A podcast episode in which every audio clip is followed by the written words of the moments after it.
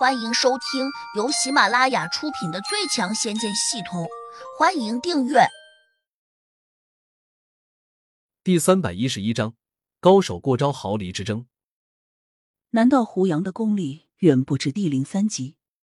梅岭峰三老同样看呆了，因为他们很清楚，即使和他三人之力，也未必挡得住半岛真人的攻击。毕竟三个四级地灵合在一起。其功力也拼不过一个五级的地灵。如此看来，莫非胡杨的功力修炼到了至少地灵五级以上？这怎么可能？虽然江格说胡杨年龄不小，但大家都没有相信，早就认为江格是故意抬高胡杨，以此掩饰他拜胡杨为师的难堪。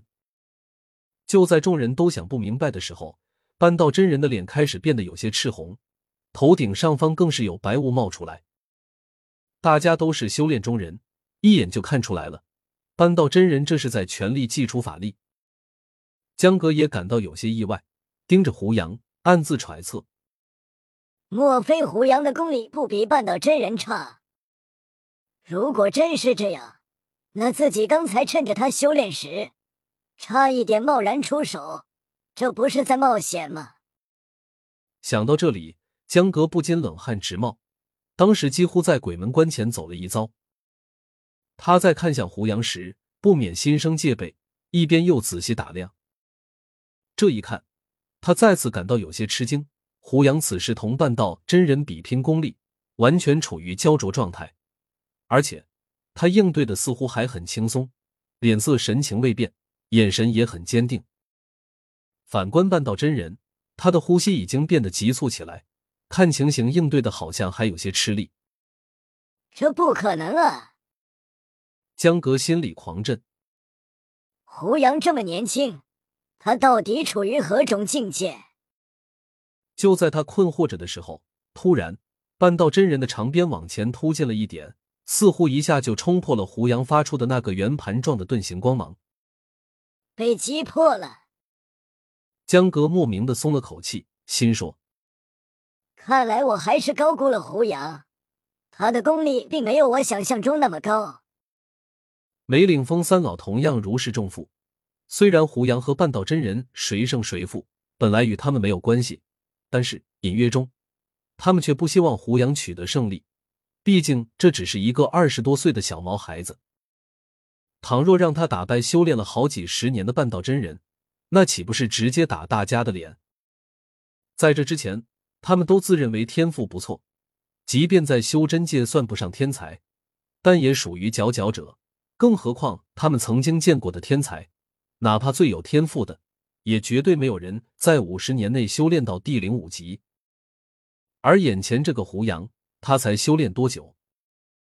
半道真人同样松了口气，他嘴角终于浮起了一丝难得的笑意。他的心理压力比胡杨大多了。倘若在众人面前输了，他的脸面何存？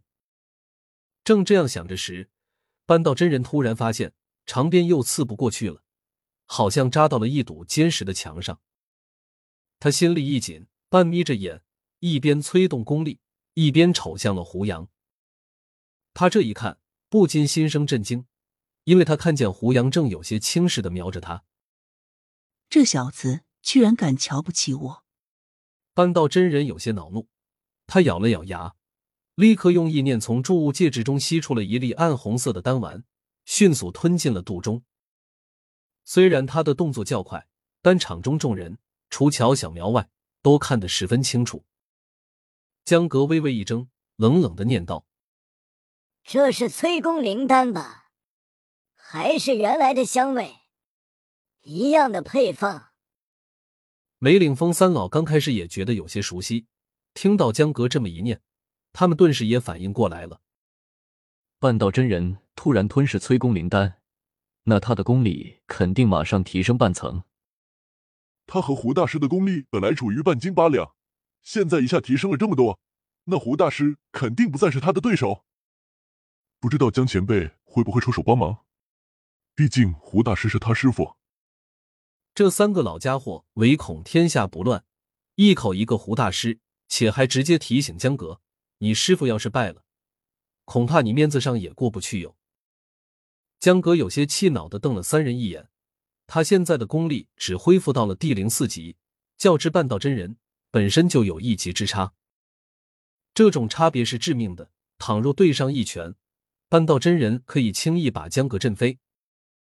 因此，他当然清楚个中厉害，不会贸然上去帮忙，只能在边上暗暗着急。半道真人吞噬了催功灵丹后，功力果然大了不少。他轻哼了一声。长鞭立刻又往前送出了半尺，并且鞭梢处寒光闪烁，仿佛马上就要刺进胡杨的身体似的。江哥没来由的把心都提到了嗓子眼儿，他深吸了口气，反手突然抓出了一把黑色的小刀，准备偷袭半岛真人。对于他来说，这也是没办法的事情。他当然怕胡杨被半岛真人杀死，还怕半岛真人把胡杨抓走。不管出于哪一种情况，他都不好过。毕竟胡杨掌握着他的命运，他体内的蛊虫目前只有胡杨能解。当然，他也可以托人去找刘老太婆，但苗疆很大，未必能找到他，因为刘老太婆很少在江湖上走动。尤其是现在，刘老太婆在胡杨手上受挫之后，可能更不愿意出山。乔小苗同样紧张极了。因为他已经感觉到了极大的威胁，尤其是场中令人窒息的气雾，好像马上就会把胡杨淹没。就在这个节骨眼上，众人却意外的听到胡杨轻哼了一声，紧接着，他掌心发出的气雾瞬间变得浓郁起来。下一刻，半道真人的鞭梢竟突然调转，倒刺向了半道真人。半道真人瞪大了眼睛，似乎没有想到会出现这样的情况。他下意识的想抽身后退，但是他已经来不及了，一股磅礴无匹的气雾早已经轰轰的压了过来。他忍不住哎的一声惊叫，整个人瞬间倒飞了出去。同时，他还在空中飞出了一道弧线，可能想避开紧追过来的鞭梢。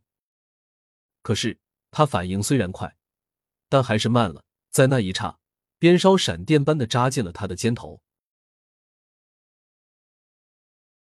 本集已播讲完毕，请订阅专辑，下集精彩继续。